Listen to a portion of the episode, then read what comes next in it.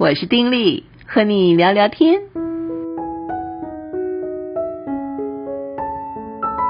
朋友你好，我是丁力。呃，这集中要谈一个很轻松的话题哈。首先要问你一个问题，嗯、如果你吃皮蛋拌豆腐的话，你是怎么吃呢？哎，很可惜我听不到你的答案哦。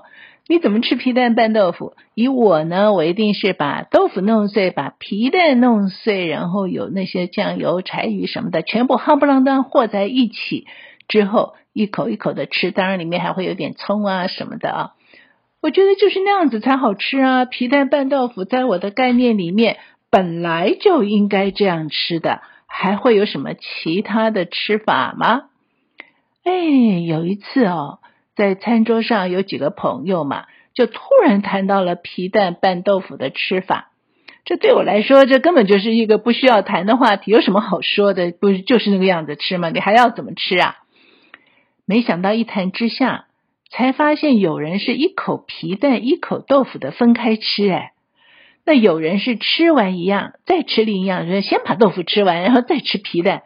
总而言之啊，绝对不要搅拌在一起。当时我的即刻反应就说：“哇哦，分开吃那有什么滋味啊？那干嘛要皮蛋拌豆腐啊？吃这个就是要拌在一起才有味道啊！吃这个就是要拌在一起吃的呀。”可是主张要分开吃的朋友就一脸不以为然，觉得拌在一起吃啊才是让人无法接受，呃，那种感觉。这个话题还没结束呢。又聊到其他东西的吃法，最让我讶异的是吃白饭。我从来也没有想过白饭该怎么吃。可是通常在家里面，当然就是一边吃菜一边吃白饭嘛，不是吗？就是以饭就菜或以菜就饭，无论如何一起吃嘛。可是意料之下，哦，不一样哎！原来很多人一定要吃完菜，然后空口吃白饭。吃饭的时候是不就菜的，意思是说菜饭不能够同时入口。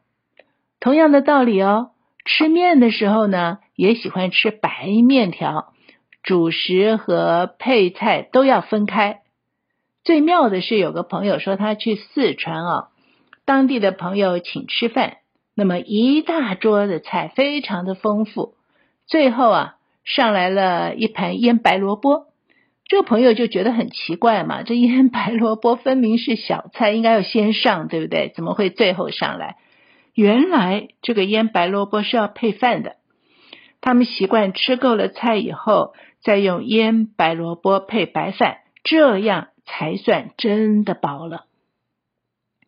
饭只能就着腌白萝卜吃，菜不能配饭啊。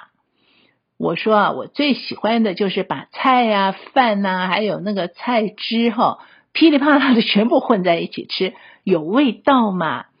席间好几个朋友立刻做偶状，呃，觉得说，哎呦，这这这不不能这样，此举使不得呀。我也记得以前我有一次这么吃的时刻，有一个不算熟的朋友在一边看到了，就满脸疑惑说，嗯。你好像在吃狗食哎，我就一直记得这句话，可是我也没在意，混在一起吃对我来讲就是好吃啊，管它是不是狗食嘛，好吃就好，所以就继续吃，完全没有想到，其实当时对方可能就是一定要饭菜分开来吃的人，那看到我那样子的吃法啊，一定会觉得非常倒胃口。可是当时呢，我是完全没有办法理解对方的感受，我只觉得说，哦，我吃饭这样，你说我吃狗食，哦，OK，我就吃狗食吧，就是这样子而已。但从这些事里面就觉得人真的是大大不同哈。我也想到在早年看过黄乃瑜老师写的一篇文章，那时候他写的内容呢，就是讲到说切葱的方法。你怎么切葱？对于一些女性朋友来说，哎，现在男性也是，下厨房做饭，嗯，总是要切葱嘛，对不对？可是你怎么切？我的切法呢，一定是葱买回来，然后先洗外面的皮剥掉啊，然后那个根根也先这样子掰掉，之后呢，放在这个砧板上才去切啊。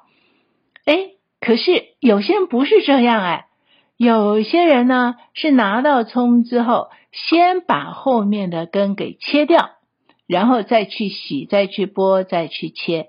还有些人呢很妙，他是连根一起把葱整个清洗干净，外皮也剥了，之后放上砧板，再把那个根切掉，丢掉不用。哎，就是一个切葱的方法呀。然后切的时候，你说几条并在一起哒哒哒切，还是先把葱切一段，呃，切成两段或者是三段，然后把它并合在一起一起切呢？可能又有不同。还真不同，每个人就真的不一样。那怎么会有这些不一样呢？很多时候我们以为这些事情啊，都是只有一个做法，我们就以为我们的做法是对的啊，还真不一样哎。那这个事实我们都知道，说人是不一样，也理解说每个人都是上帝真爱的独特唯一的被造，对吧？我们呢也需要彼此相爱、学习、接纳、包容、欣赏。哎，这些道理我们可能知道，不过透过这些微不足道的小事呢，才会发现自己未必真的理解每个人的不同。哎，正是因为不理解，所以常常就会以自己的看法、做法觉得是理所当然，完全没有想到其他人会有跟自己全然不同的想法、做法。那么，在这个状况之下，根本就谈不上接纳、包容这些事嘛，因为并没有真正的看到别人呐、是不是？我们根本没有看到别人，没有真正看到别人，并不晓得别人的处事方法，也不晓得别人的想法，而我们就以为说，哦，我已经，我那个人我很熟，我知道，完全理解他，我们怎么敢讲啊？可是偏偏我们有时候就会讲这种话，而另外讲到这种什么葱啊、什么皮蛋拌豆腐啊、白饭啊这些吃法啊，当然是人与人的不同，这是无可置疑。另外我也想到就是说，人为什么这样子的不同？为什么哎这个人就这样吃饭，那个人就那样吃饭？为什么我这样切葱？为什么你那样切葱？哎，想想看，其实我们基本上大概是都是在家庭里面受到。这个家人的影响，可能嗯，我们家都是这样吃饭，我当然就是这样吃饭，我以为饭就是这样吃的嘛，对不对？呃，或者说我妈妈都是这样切葱的，你说你是怎么个切葱法？我不知道你用什么方法，但是不管我你是用什么方法，如果我问你说，那可是你你你怎么会这样切葱啊？你怎么学来的？你大概八成会告诉我，没有学啊，我妈妈都是这样子啊，对不对？我们都是。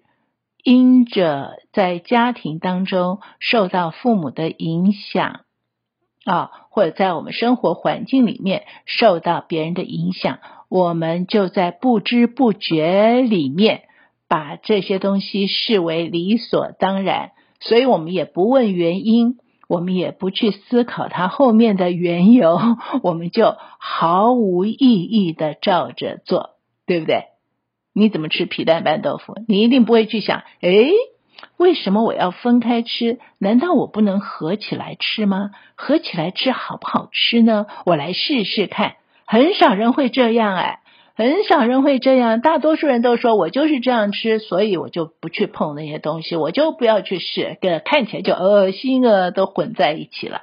对不对？我们的想法基本上是这样，而我们的想法的造成却是我们受到家庭或环境的影响。你有没有发现这个很有趣味？这个趣味就是在于我们以为我们每个人啊都是一个嗯完全自由的人，可是事实上我们其实都受到很多的束缚跟限制而不自知。哎，怎么吃白饭是所有的菜吃完了之后就着这个白萝卜吃呢？怎么会是这个样子呢？诶，在这个环境下，在那个地方，他们所有人就是这样。为什么这样？其实可能还可以往上面去说，搞不好呢是在嗯久远以前的时候，生活实在太艰难了，所以要吃白饭呢，基本上就是就这个白萝卜就下饭了，这就是很好的配合了。后来日子渐渐比较好了，有多余的菜了。哎呀，就先吃点菜啊，赶快吃点菜啊，菜不多啊，没有那么丰裕啊，所以就养成了这种习惯，有菜就先把菜给吃了，最后要吃饭，可是吃饭呢，一定是要配白萝卜，这是我瞎掰的，说有可能是这样，是这样造成的，可是造成了这样子的结果之后，后人连想都不想，问都不问，因此就沿袭。沿袭旧规，就这么个吃饭。我们很多事情不也是这样吗？就是说，前面人怎么做，我们就呃，不管是什么规了，我们就来随，完全不问为什么，我们也从来不再去深入的思考为什么。就是因为这样，你会不会发现，其实很多的事情我们就不会进步，而我们自己就会在我们的。嗯，不自觉的狭小的 框框里面去做我们以为唯一应该做的事情，用我们以为唯一的方式去做，这就是我们所有的框框嘛。所谓创意思考，其实就是要在框框外面找方法，对不对？我们去学创意思考，画一个框框，怎么样？就要把线拉到外面去，从框框外面去想一些的方式，这就是所谓的创意。那我觉得我不是要讲创意啊，我只是从这些小小的事情里面去想，就觉得非常有趣味，就觉得说，一方面觉得自己。对于别人的理解啊，实在是微薄的不得了，完全不敢说我是认识了什么人，了解了什么人，因为太多太多的不了解啊。呃，其实，在发现的那个当下啊，就知道说别人吃皮蛋拌豆腐跟我不一样的时候，其实我心里蛮震惊的，我真的没有想到这么简单的一件事，这么理所当然的事。大家竟然振振有词的都有不同的方式。那想到这，我又想到在很久以前，我有一个经历啊。我去一个朋友家，这个朋友就切了一盘番茄招待。那番茄是我喜欢吃的东西啊，是那种大番茄啊，切成一块一块的。那我们家呢，吃那种番茄都是用开水先烫，然后把皮剥掉之后呢，切成小块。怎么吃呢？拌白糖。哎呀，我觉得那是最好吃的东西啊！白糖吃吃了之后，底下就都是甜甜的那个番茄汁啊，我觉得是人间美味啊，好好吃啊！要不然我就切，我就这样直接吃，我也觉得好吃。但是那个朋友啊，给我切了之后呢，给了我一盘这个酱油膏，要我蘸着番茄吃，我就觉得我要昏倒哎！那个生番茄蘸酱油膏吃，我的妈呀，那怎么吃啊？我就觉得我要昏倒，我想说，天哪，这怎么吃啊？这这这这这要这样吃吗？我我我就只吃番茄，不去蘸酱油膏。但那个事情，我就觉得说，哦，这种朋友啊，这个相距太远啊，吃个番茄竟然蘸酱油膏啊！我就用那种完全不可接受，简直是我不敢说是胡闹啊，这简直不可思议，怎么搞这种事情？番茄蘸酱油膏吃，用这种态度，那时候年轻。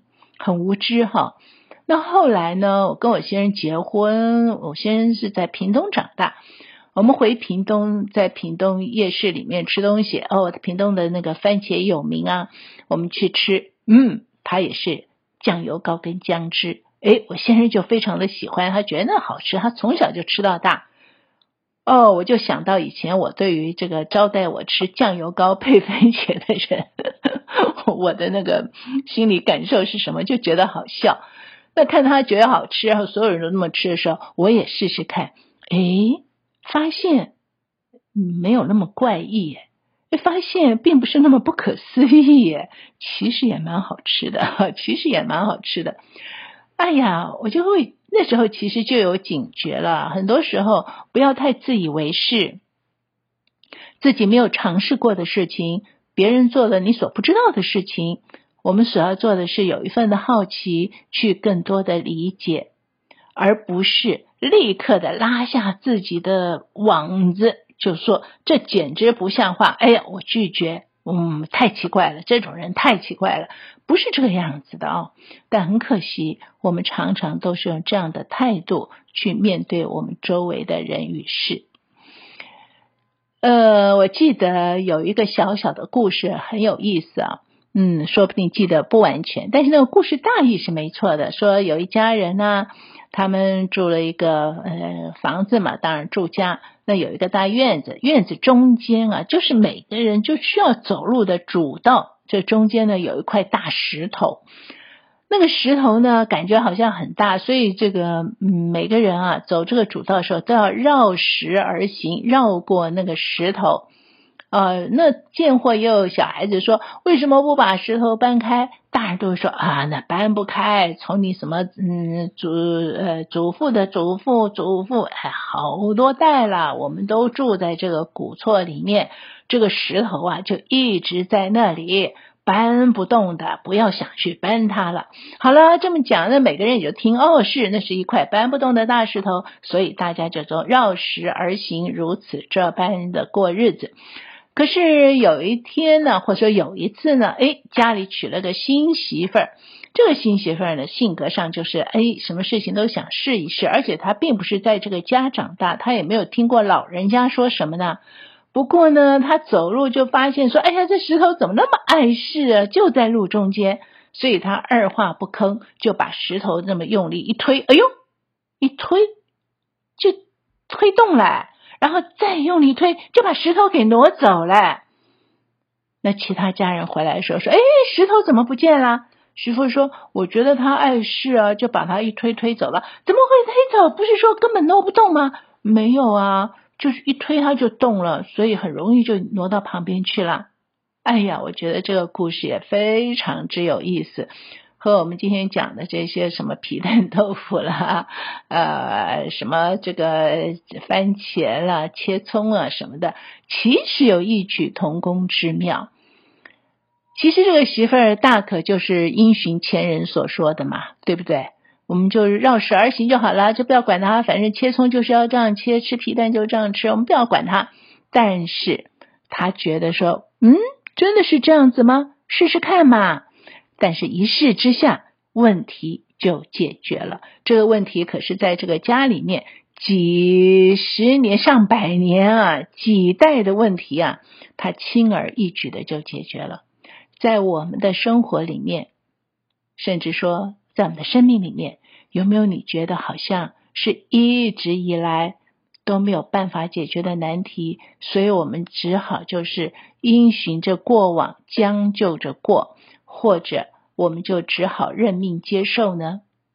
嗯，其实多多的思考一下，换个位置去思考，说不定。那个问题就可以轻而易举的解决哦。即便解决不了问题，我们换一个角度去思考，去试试看别人的主张，去想想他为什么要那样，对我们来说也会有很大的帮助啊。至少我们吃东西可以多吃几个花样，对不对？好了，我们要下次聊了，在这儿跟你说再会，拜拜。嗯，好像多说一句吧，祝福你平安喜乐。